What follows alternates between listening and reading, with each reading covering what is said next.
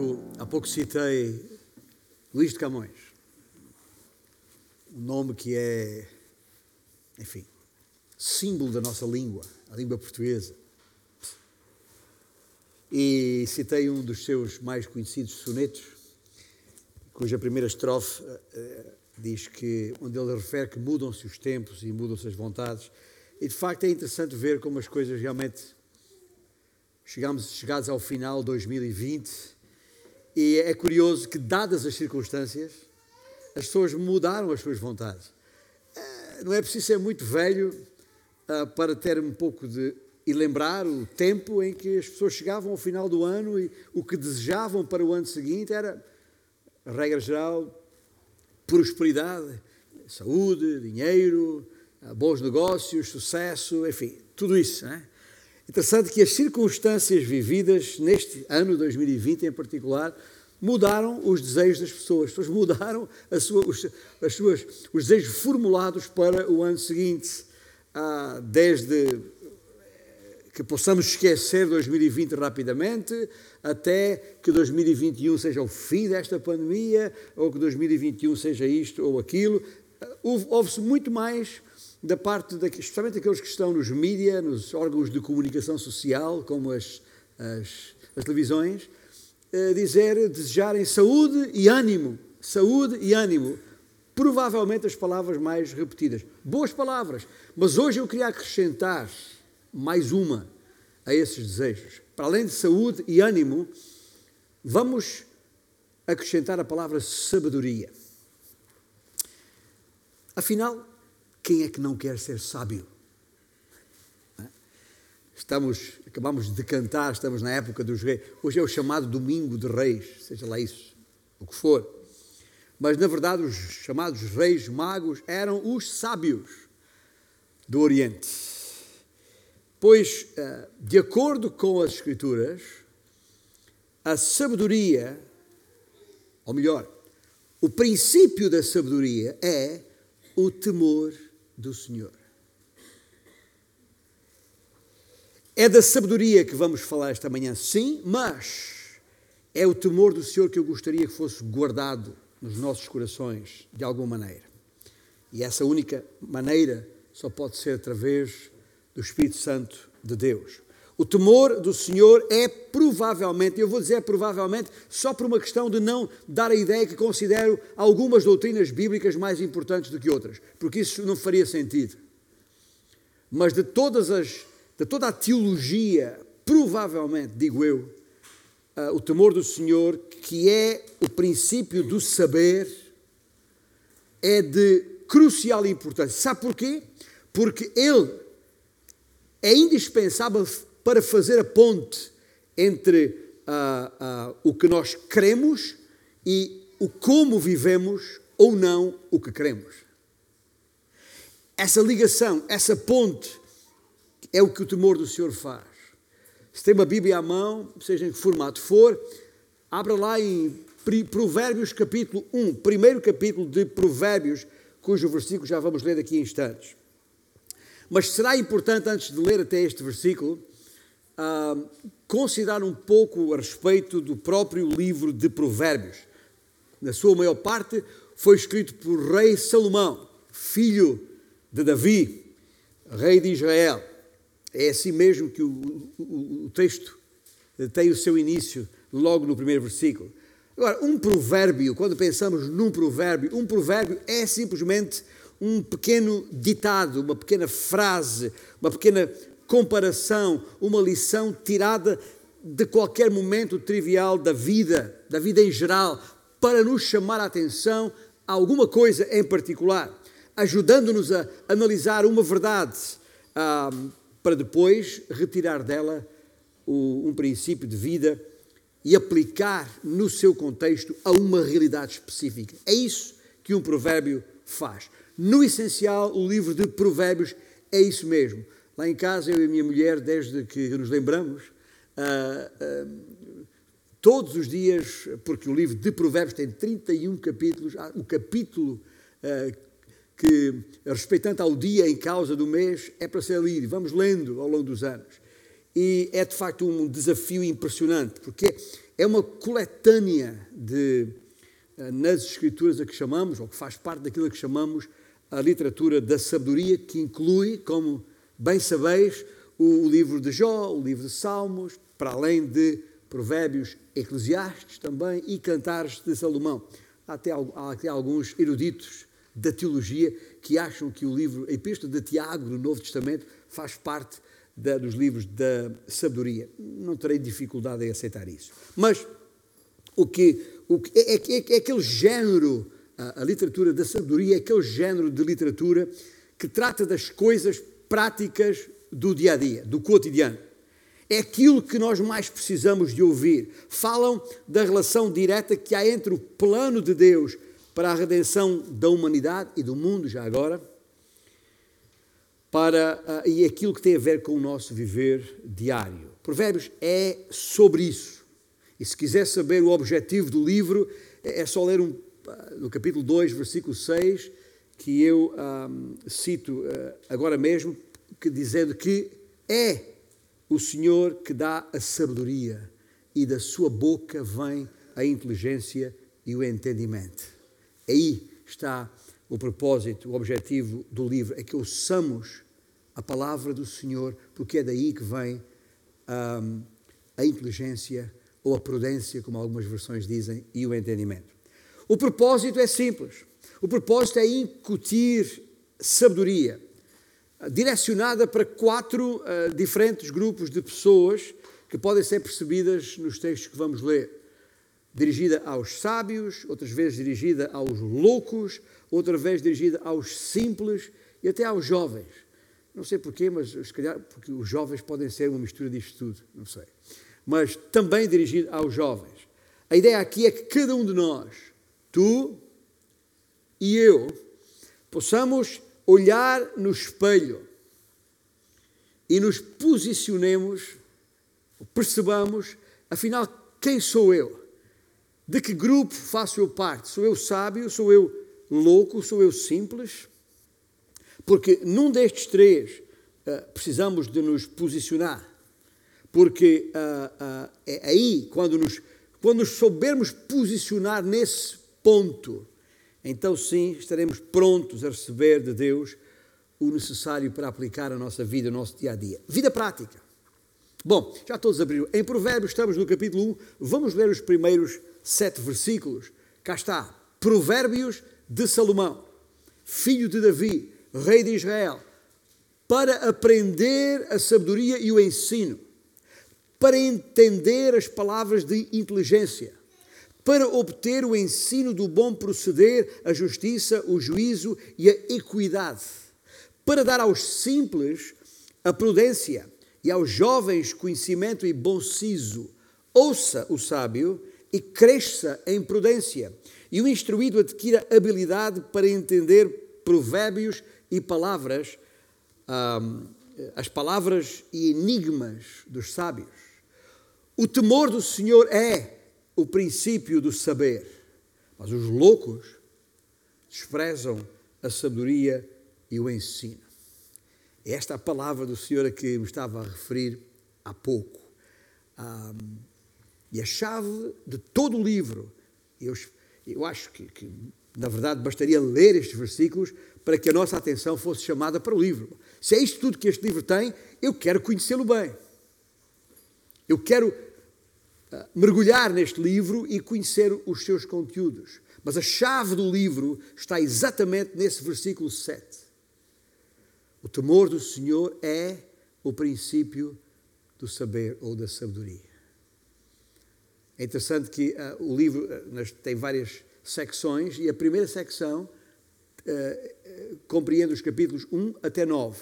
E se for verificar quase no final do capítulo 9, lá no versículo 10, essa secção termina com a mesma ideia, com a mesma verdade. Uma pequena nuance, mas é a mesma coisa.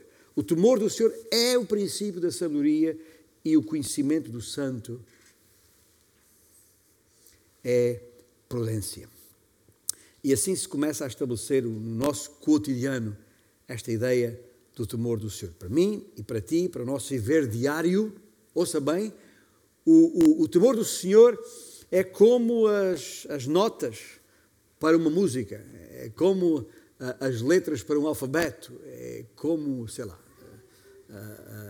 os números para a matemática. Ou seja, uma coisa não pode estar sem a outra. São absolutamente imprescindíveis ali. Uns não existem sem os outros. Ou seja, sem compreender o temor do Senhor, nunca saberemos como viver o nosso dia a dia.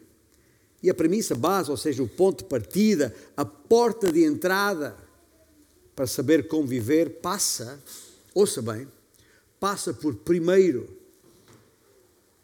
primeiro e acima de tudo, compreender a nossa postura e posição nesta vida. E não há outra postura ou posição nesta vida para aqueles que conhecem o Senhor, para aqueles que se chamam pelo nome de Cristo, para aqueles que se consideram discípulos de Cristo, não há outra postura ou posição a considerar senão aquela que passa pelo temor do Senhor. E é preciso ser muito claro nisto. E por essa razão é preciso, primeiro, compreender o que é o temor do Senhor. É indispensável. O que significa isto, temer o Senhor? Tenho, tenho falado nisto ao longo dos anos de várias maneiras. Às vezes comparo o temor do Senhor como uma moeda uh, que, tendo duas faces, ainda assim é uma moeda só e uma, duas faces no sentido, uma pela positiva, outra pela negativa, no sentido de que o temor do Senhor implica a, a, a, eh, obediência ao Senhor. Não uma obediência qualquer, mas uma obediência reverente ao Senhor, por um lado, e por outro, significa também a, negação de tudo aquilo que for desagradável a Deus.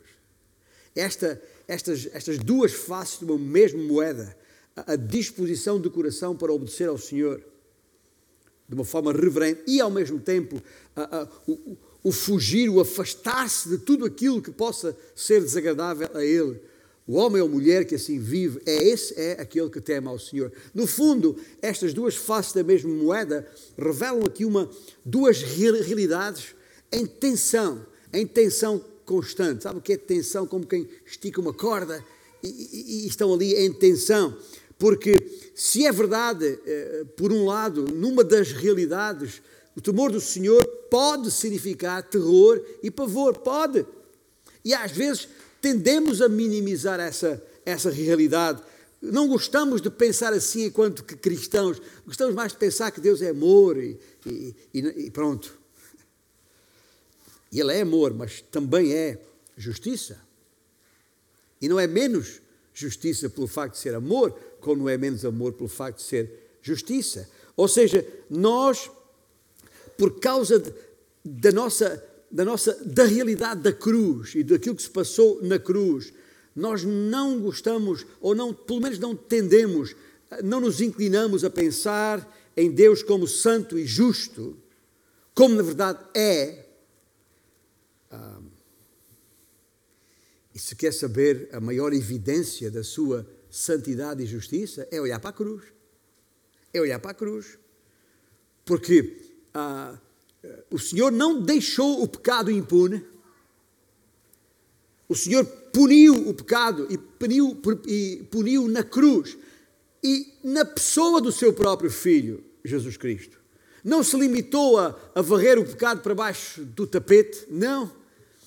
Fez aquilo que é. Um, o, o, grau mais elevado, se quiser colocar, há pouco falei em matemática, aquele nzinho de, de, do infinito, uh, levando ao infinito essa punição.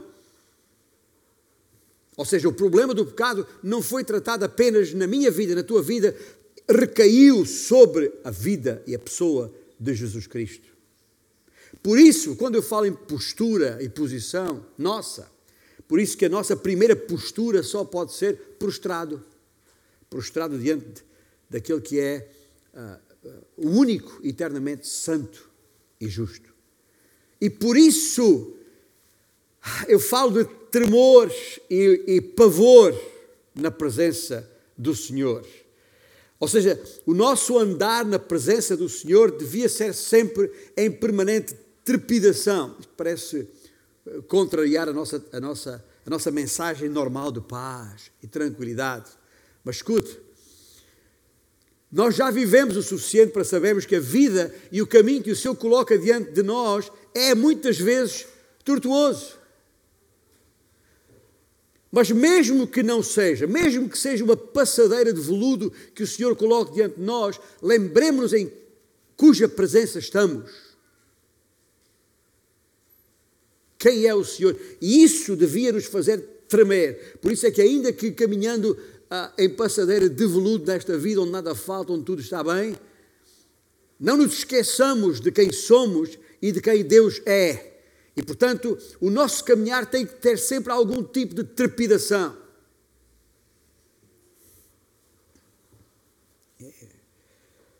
Sei que não é fácil pensar desta, desta forma, mas ao ler nas Escrituras, e quem conhece as Escrituras percebe isto: sempre que alguém está na presença do Senhor, seja homem ou anjo, o que é que acontece? É numa posição de, de, de humilhação de coração aos saltos, porque está na presença do Senhor Deus. É verdade. Essa é uma das realidades que o temor do Senhor implica. Essa é uma daquelas daqueles dois elementos, daquelas duas realidades que eu falei em permanente tensão. Esta.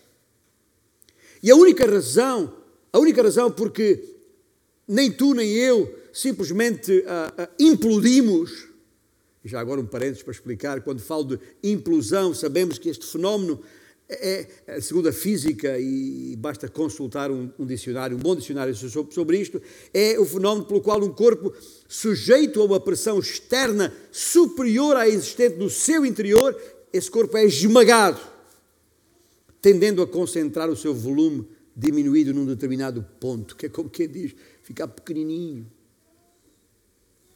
Isso é implosão. E estava eu a dizer que a única razão, porque apenas considerando a primeira realidade destas duas em permanente tensão, a única razão por que nem tu nem eu simplesmente implodimos, é porque aqui e agora há uma outra realidade. Há uma outra tensão em causa. Está associada ao temor do Senhor. E essa é, e e sobre esta nós sabemos um pouco mais e gostamos mais de falar. É a nossa admiração uh, reverente, admiração e gratidão por quem o Senhor é e aquilo que Ele fez por nós em Cristo Jesus. Portanto, para entender o temor do Senhor, é quase como aquela imagem de, de, que às vezes se vê, os artistas pintam, de alguém diante da cruz, não é? Prostrado, humilhado, de, de rastos, mas com o olhar para cima, para a cruz e uma mão agradecendo ao Senhor aquilo que Ele fez por nós naquela cruz. Há que entender isto, é porque é essa tensão. E deixa é uma coisa: essas duas tensões são importantes, têm que estar lá, essas duas realidades em tensão, eh, puxando por nós, têm que lá estar. Se desligarmos uma dessas, por alguma razão, vai faltar alguma coisa. É, se desligar aquela primeira do, do, do, do, medo, do terror e pavor diante do Senhor, e algumas pessoas o fazem, é, é, é nessas alturas que depois uh, se vê pessoas com, com, com uma mera t-shirt estampada, né? com uma estampa a dizer Jesus, Jesus é um tipo fixe, ou um cara legal, como se diz na cara legal, como se diz na, na, na versão brasileira. Já viu isso em algum lado? Em que Jesus é diminuído, em que se esquece que Ele é Deus, é o Senhor, é o Criador dos céus e da terra, o Deus Altíssimo, o Todo-Poderoso, o Juiz que há de vingar por suas próprias mãos. Mas quando se diminui Cristo a, a, tipo o melhor amiguinho lá da, da turma, um, então é, é, é, é, é um sinal de perigo. Porque Deus, obviamente, Jesus Cristo é Deus, Ele não é apenas o, coleguinha de escola. Tampouco tampouco é suposto pensarmos em Deus como aquele governante, uh, opressor, cruel, vingativo, mauzinho, o tirano que governa a tua vida com mão de ferro, está sempre levar a, a pronta a, a, a vesgatar as costas. Tudo isso são ideias erradas a respeito de Deus. E, e, mas não podemos tirar nenhuma destas realidades, destas tensões, porque se o fizermos, então corremos o risco de perder a postura, de perder a noção de quem somos e em cuja presença e quem é Deus em cuja presença estamos. Porque é isso que nós podemos ver na cruz de Cristo. Na cruz de Cristo nós podemos ver em simultâneo o horror e o, e o, e o pavor ali sofrido ah, por nossa causa, como ao mesmo tempo o seu amor e os seus braços abertos, estendendo-se para e convidando-nos para nos aproximarmos dele.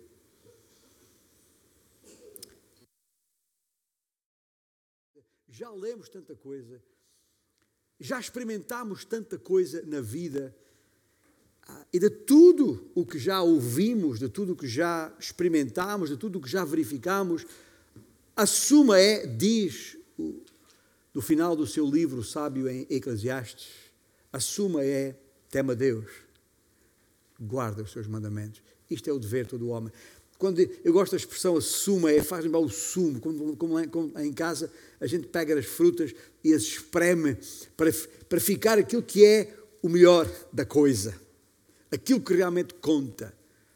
Tema Deus e guarda os seus mandamentos.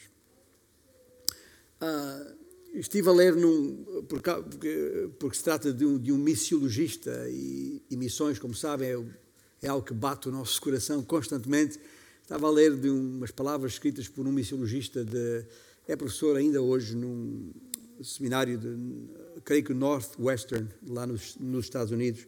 Uh, estou a falar de uh, um tal de Baez, seu nome é Baez. E a respeito do temor do Senhor, ele escreveu o seguinte, que eu vou ler. O verdadeiro temor a Deus é um temor tipo de uma criança. Uh, alguns dos puritanos chamavam-lhe medo filial, como de um filho. É a combinação um respeito santo com um amor afetuoso. Temer a Deus é ter um coração sensível tanto à sua divindade como à sua bondade.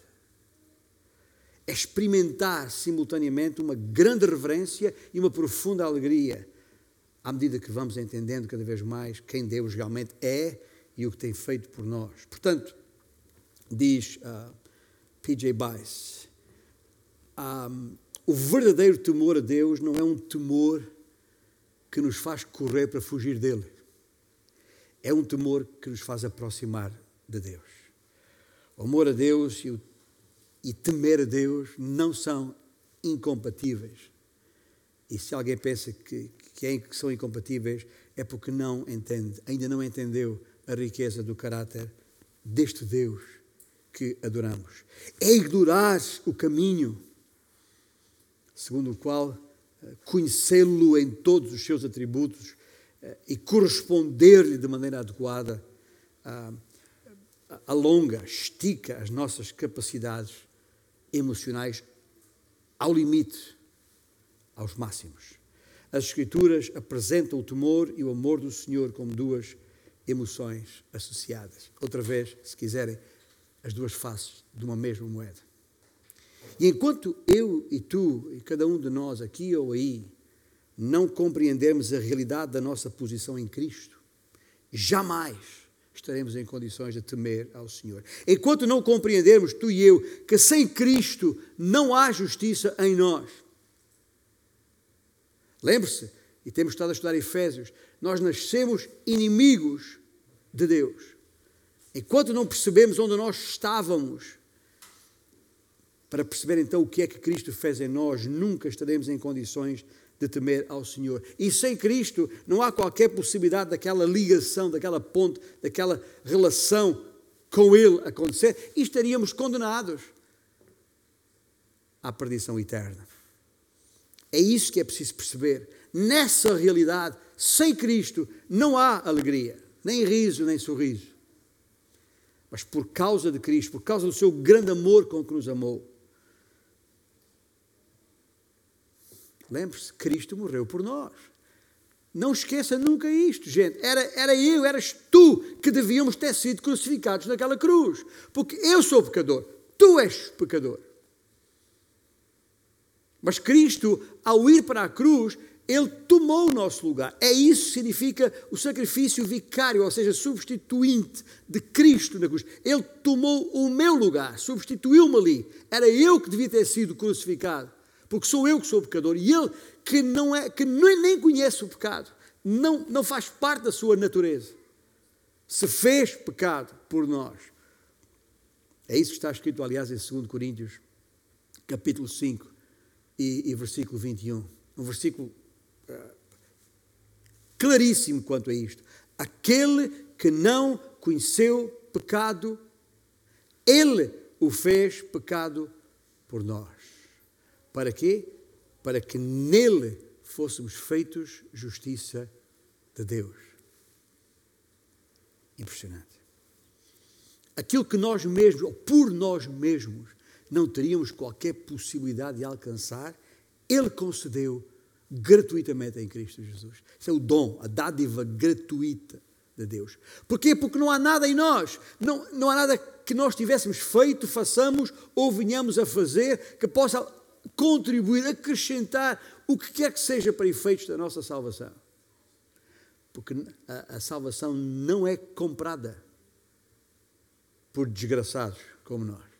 A salvação é alcançada pela graça de Deus que nos alcançou em Cristo Jesus.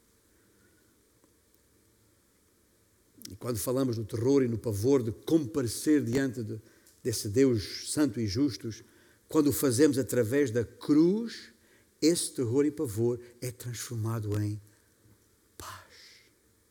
Aí sim. Aí sim. Aí faz todo o sentido. E se à partida nós não entendermos essa realidade fundamental de, da obra de Cristo em nós, escuta, jamais seremos capazes de associar a nossa vida prática àquilo que afirmamos crer. Haverá sempre ali um, um contrassenso. Se essa postura que eu falei do início estiver desligada, nós não faremos a mínima ideia do que significa viver uma vida em sabedoria, nem andar, o que significa andar em santidade. Teremos uma postura passiva, altiva, pensando que nós somos a solução, depreciativa, porque ninguém é melhor do que nós. E é por essa razão que chamei a, a mensagem de hoje a, a espelho meu. Quem sou eu? Porque há uma tendência dos homens de olharem para a cruz e fazerem a pergunta, ou melhor, de olharem para o espelho, se olharem ao espelho e acharem que. Pff,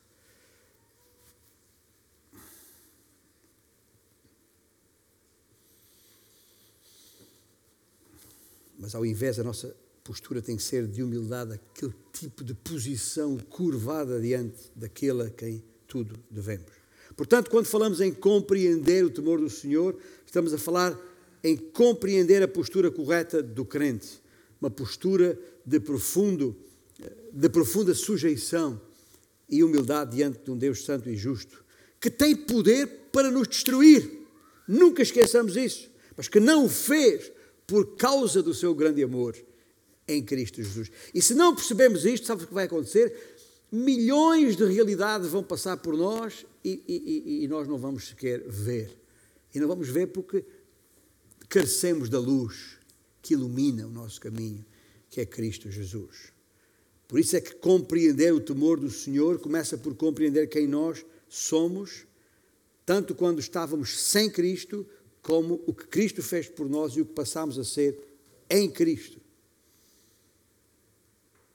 E quando conseguimos desenvolver essa postura de, de dependência e, e de humildade, reconhecendo quem somos sem Deus e aquilo que somos agora em Cristo, então estaremos em condições de perceber a ligação entre sabedoria e temor do Senhor, ou seja, aquilo que as Escrituras chamam de sabedoria. Por essa razão, e, e quase que em, em flash, em esboço, eu queria que percebêssemos que não basta compreender o temor do Senhor, é preciso contemplarmos esse espelho da vida. E, o desafio que, que os lanço agora é precisamente esse: que olhemos para esse espelho. Quando falo em contemplar, uh, contemplação é, é, é, não é apenas olhar no espelho, é observar, é ficar lá, é refletir, é ponderar, é olhar cuidadosamente. É quase como uma disposição de coração para ver se quem sou eu. Sou eu o sábio a que o livro de os versículos que lemos se refere, ou sou eu o louco a que o livro se refere, ou sou eu simples que está referido ali. E só em, quando tivermos uma disposição de coração humilde é que estaremos em condições de poder perceber sabedoria. Caso contrário, é mera palavra bonita para vermos no dicionário que usamos de vez em quando. Ou seja, ah, só então haverá prontidão para aprender o significado, o que significa andar em santidade, crescer na fé como é nosso desejo. Fazê-lo fora dessa realidade, tentar fazê-lo nas nossas próprias forças e a partir dos nossos próprios medos, dos nossos próprios nossa própria raiva, tantas vezes na vida, com base nos nossos próprios interesses. Nada disso. Tem que ser com humildade. Teremos que o fazer com uma postura de total dependência, dizendo ao Senhor: Senhor, preciso de ti. Só tu me podes guiar e orientar. Só tu sabes todas as coisas. Eu sou um discípulo teu. É suposto, se tu me dizes para virar à esquerda, eu virar à esquerda. Se disseste virar à direita, eu virar à direita. É assim que devia ser. A nossa vida devia ser nesses termos. E ainda que eu não saiba o que está lá ao virar da curva, não tem que saber, porque Ele sabe, Ele já está lá preparando o caminho para mim. Estou lá preocupado com 2021, 2022, 2030 ou 2050. Estou lá preocupado com isso. O Senhor já sabe, o Senhor já está lá preparando o caminho para os nossos passos, se porventura chegarmos até ali. Deus é um Deus bom e gracioso. Já agora uma palavra aos jovens, estou-me a lembrar entre, a propósito de humildade e a propósito de sabedoria. Pedro, Pedro escreveu a, a, a, no capítulo 5 da sua primeira epístola, no capítulo, no versículo 5, ele diz: Rogo igualmente aos jovens. Veja só, sede submissos aos que são mais velhos. Outros sim. No trato de uns com os outros, cingivos todos de humildade, porque Deus resiste aos soberbos, contudo, aos humildes concede a sua graça. Humilhai-vos, portanto, sob a poderosa mão, de Deus, para que Ele, em tempo oportuno, vos exalte. Que é mais direto do que isto? Mas a sabedoria só será possível em mim, em ti, jovem ou menos jovem, quando o, o nosso coração estiver pronto a receber essa instrução. Quando o meu coração estiver aberto para a correção. Quando o meu coração tiver uma postura de humildade. Quando a humildade está presente, a sabedoria é possível. E já agora, não, uh, rima com humildade, mas tem que colocar aqui a questão da intencionalidade. Já ouviu aquela frase? Estamos a falar em provérbios, ditados populares. Aquela frase de boas intenções está o inferno cheio. Conhece a frase? Com certeza, é muito conhecida. Nós precisamos de ser gente de menos intenção e mais ação. É verdade que agir requer muita energia, é certo. Mas o remorso, o remorso de não termos feito o que devíamos ter feito, ou que podíamos ter feito, é muito maior, desgasta muito mais ainda. Na verdade, eu prefiro errar porque agi do que com medo de falhar, não passar das, das intenções. Como diz o povo, só não erra quem nada faz. Bom, mas isso é outra, outra história. Mas Deus não falha e não falha nunca. Pelo que. E por isso me atrevo a dizer: quanto menos eu, quanto mais Cristo, menos margem de erro. Reduz a margem de erro. E se for só Cristo, não há erro nenhum. Não há falha alguma. Mas isto não é fácil. Bem, é, é, é, quando falamos em disciplina, isto exige disciplina. Quando falamos em sabedoria, aliás, isto exige disciplina. Bem, Ah, ah, é algo que eu tenho que parar para pensar, para alterar coisas na minha vida pessoal, na minha vida conjugal, na minha vida familiar, na minha vida profissional, seja lá onde for, eu tenho que ser diligente, tenho que trabalhar, tenho, tenho que. Por isso é que o livro de Provérbios tem N versículos para chamar a nossa atenção contra a, ocio, contra a ociosidade, contra o nada fazer, contra os preguiçosos. Lá está a ilustração sobre as formigas, etc.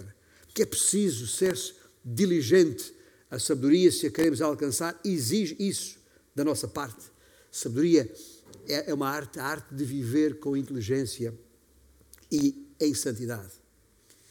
É assim que Provérbios define sabedoria. Sabedoria é o caminho da vida. Não é uma coisa que passe por nós a, a voar, passou por nós por acaso. Não, tem que ser algo intencional, algo que se vai atrás, algo porque se luta. Se pensa que fica sentado em casa em oração, Senhor, dá-me da tua sabedoria, e ela vem assim, sem mais nem menos, de forma passiva, não. Não. Não é assim ali, na boa. Como que está num barco de borracha, sentado em águas, deitado em águas tranquilas. Não. É, na verdade, um nadar contra a corrente. Porque o mundo não é isso que tem para nos oferecer. Mas esse nadar contra a, a corrente, essa ação diligente contra tudo e todos, é, pode ser feita pelo poder, e tem que ser feita pelo poder do Espírito Santo em nós, para de facto podermos combater este bom combate que o apóstolo Paulo referia, com coragem, com fé, com humildade, com inteligência. Mas aqui está, Provérbios tem estes três tipos de pessoas. Está pronto para se olhar no espelho? Está pronto para se ver ao espelho e ver onde é que, onde é que, onde é que está? Porque o sábio é esta pessoa que falámos agora. O sábio é, é, é aquele que considera a palavra do Senhor em todos os seus caminhos. É aquele que chama o Senhor para a mesa de negociações de todos os seus negócios. Reconhece-o em todos os teus caminhos, ele endireitará as tuas veredas. Este é o sábio. É o sábio que, que, que, que, busca o caminho do justo e não o caminho dos ímpios. Este é o sábio. A vida tem propósito, tem direção, tem intenção. É marcada por utilidade, não está ali por ver andar os outros. Não é o Maria vai com as outras, com todo o respeito pelas Marias deste mundo. É uma expressão popular, é mais um, um provérbio popular. Ah, mas é através da cruz de Cristo. Este é o caminho para lá, é através da cruz de Cristo. Uh, depois de redimido, depois de reconciliado com Deus, estou em condições de aplicar a sabedoria de Deus na minha própria vida. Ou então, não é um sábio, é um louco. É curioso que, uh, depende da versão da Bíblia que tivermos, o, o, o louco é também chamado de tolo, ou de insensato. É, o, o, o, tolo é aquele, ou o louco é aquele que despacha o temor do Senhor. Não quer nem saber disso para nada. Ah, ah, e, e, preferem viver sem isso. Ah, ah considera ah, que o seu caminho é o que está certo. Eu, eu sou o, o capitão, o comandante do meu próprio navio. Eh, faço as coisas à minha maneira. Como, estou a lembrar da famosa canção de Frank Sinatra, uh, My Way, Doing It My Way, faça a coisa à minha maneira, como eu achar, uh, uh, porque sou o soberano da minha alma. É assim que o louco pensa, é este tipo de pessoa. O, o meu caminho é o caminho certo, vou fazer isto na minha força, na minha energia e para a minha glória já agora. Esse é o louco. E muitas vezes isto acontece ou passa-se num contexto em que a pessoa também eh, se vitimiza, eh, eh, às vezes apresenta-se como se fosse uma pessoa fraca ou tem uma postura de desespero, mas na verdade considera que se considera-se a si mesmo o, o, o protetor do seu próprio coração. Ele é que sabe e vou continuar a, a levar as coisas do meu jeito, à minha maneira. Isto, obviamente, implica um comportamento arrogante, orgulhoso. Mas esse é, é, o tipo de pessoas que, até hoje em dia é muito fácil pessoa, o louco se apresentar, porque tem o Facebook, tem o Instagram à sua disposição, coloca fotos e vídeos uh, da, da, da, da sua forma de ser e pensar para que todas as pessoas vejam quão bom eu sou, vejam o que eu tenho feito, vejam as minhas, os meus grandes uh, uh, feitos. E isso é o louco. A Escritura chama este indivíduo louco. Achas que vais para algum lado, achas que isto te conduz a algum lado, porque até há pessoas que se aproximam de ti, eh, até consegues ter muita gente à tua volta. Eh, a língua portuguesa tem uma palavra para isto, são os acólitos, apoiantes, né? aqueles que ajudam à missa, usando uma expressão comum, porque na verdade acólitos no sentido religioso é o que ajuda à missa, é o chamado sacristão. Mas, enfim, as escrituras vão sempre apontar esse tipo de pessoa como o louco. E ele entra num, num redemoinho de vida do qual não consegue sair, e o fim dele é, de facto, a, a perdição. O, o, o, o, sábio Salomão, no seu livro de Eclesiastes, há pouco referiu o fim do livro, mas referindo o princípio do livro de Eclesiastes, Salomão o que é que diz? Vaidade de vaidades, tudo é vaidade. Ah, na nova versão internacional diz que grande inutilidade. Não faz sentido. E por causa do pecado a vida tornou-se absolutamente fútil.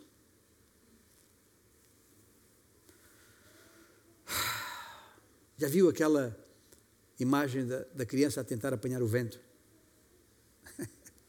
É um bocado isso. É um bocado isso que o louco faz. É por isso que a Bíblia tem este grito: de, acorda! E, e já agora, uma, uma, uma palavra. Se a Bíblia diz ao louco, acorda, eu gosto disto, sabe porquê? Porque é sinal que há esperança para essa pessoa. É sinal que há esperança para essa pessoa, que não está perdida completamente.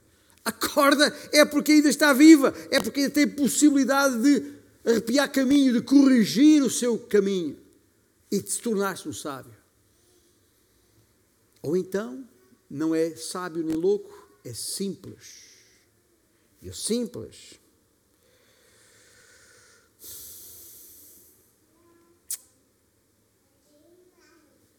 E já agora a palavra simples não tem nada a ver com simplicidade, naquele sentido que nós conhecemos da vida, ou a simplificação das coisas, que são virtudes, são coisas boas.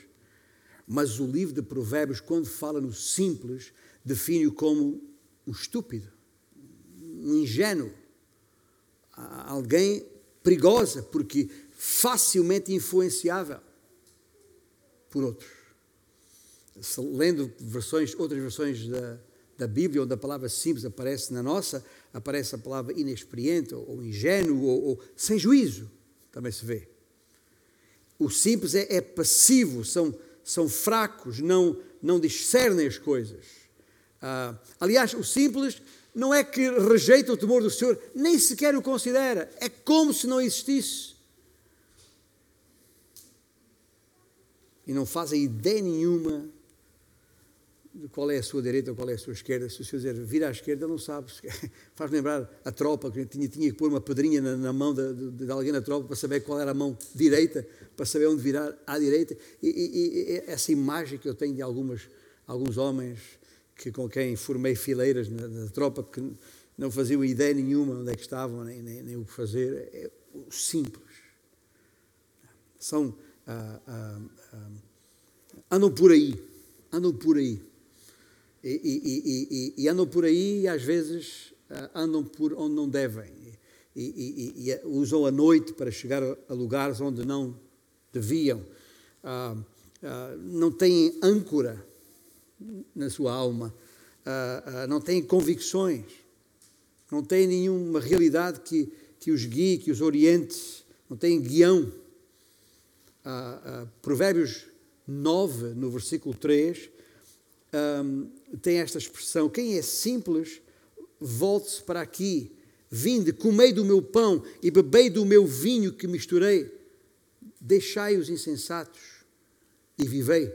Andai pelo caminho do entendimento. É neste contexto, logo a seguir, no versículo 13, vem a prostituta e, e atrai o simples e, e, para a sua casa e ele vai e entra e, e estas águas roubadas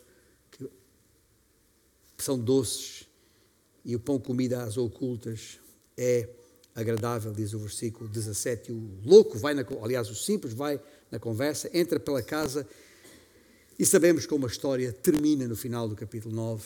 Ah, os seus convidados estão nas profundezas do inferno. Esta é a realidade.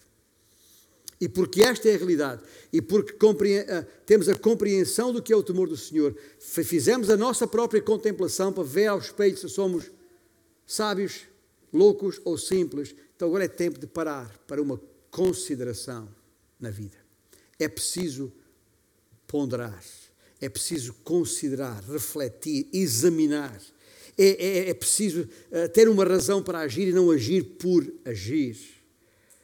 E eu queria aqui formular, enquanto uh, me aproximo do final do nosso tempo juntos esta manhã, uh, queria aqui expressar a minha esperança para esta igreja, para a nossa igreja, para esta comunidade local, nestes tempos, nestes novos tempos que se aproximam e já vivemos.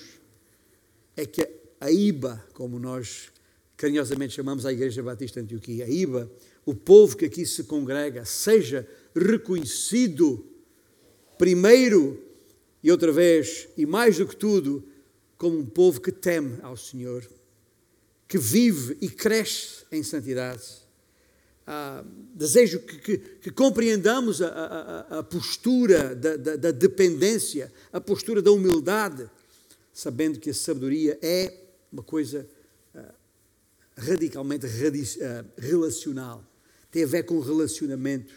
E é aí que todos os uns aos outros que as Escrituras contêm ganham importância tremenda, que possam ser uma realidade nas nossas vidas, que compreendamos uma vez por todas, que andar em sabedoria significa ter um relacionamento dinâmico, influente e crescente com o Salvador, com Jesus Cristo. Mas também receio, não vale apenas tapar o sol com uma, com uma peneira, não é? Também receio que alguns simples uh, continuem a ser simples e que nem sequer parem para considerar esta realidade. E é por isso, e enquanto uh, nos preparamos para cantar, mais um cântico que uh, fala não de um ano que vem aí, mas de, de, de, cada um dos dias que aí vem. Uma perspectiva completamente diferente de vida. E nós precisamos aprender a olhar para cada dia nesta perspectiva bíblica. Para que no final de cada ano não tenhamos que fazer aquelas contas outra vez, tanta coisa que eu pensei fazer, tanta coisa que eu desejei fazer, tanto voto que eu fiz, tanta promessa que eu fiz, e afinal de contas estamos na mesma ou pior. E é, é assim na nossa vida, a todos os títulos. Né? Eu, a, minha, a minha esposa eh, e eu, Ana Maria, entramos este ano, uh, o ano 2021, uh, eh, estaremos celebrando 40 anos de casados, pela graça de Deus. E a gente olha para trás e pensa nos nossos filhos, não é? Pensamos há 10, 20, 30 anos atrás e depois olhamos para trás e concluímos, não era bem assim que, que, que eu queria, ah, mas se calhar também não fiz o suficiente para o impedir. Não parei o suficiente para pensar, para planear, para disciplinar as nossas vidas, para verificar a passo e passo se se, se mantinham alinhadas em todos os detalhes com a graça de Deus. E é essa avaliação, essa análise que temos que fazer constantemente no nosso viver diário, ah, porque algumas coisas não aconteceram porque houve, talvez, passividade, ah, não se agiu com sabedoria, ah, deixamos a vida passar. E o desafio para todos nós é este: que não deixemos a vida passar. À espera, isto vai melhorar, como esse slogan que aí vai, que aí está a todos os lados, isto vai melhorar, isto vai acabar bem. Pois, e acha que é assim, só porque eu acho que vai acabar bem, vai acabar bem. Não, eu tenho uma responsabilidade, tenho uma posição, tenho que trabalhar. Esse é o sábio, como a formiga é exemplo. Ah, não basta limitar-me a cumprir as minhas tarefas, as minhas responsabilidades profissionais e voltar a casa, final do dia, dar o um beijinho ao papai, aos, filhotes e à, à esposa e depois ah, está tudo bem né? Posso sentar a ver as notícias ou um jogo de futebol e depois ir, ir dormir, para no dia seguinte tudo volta igual e no, ano, no final do ano voltamos a, ao mesmo, e o ano que vem a mesma coisa. Chega, tá bem? Chega. A, a, não é assim. Precisamos de entregar cada dia do nosso viver nas mãos do Senhor. Vamos cantar isto?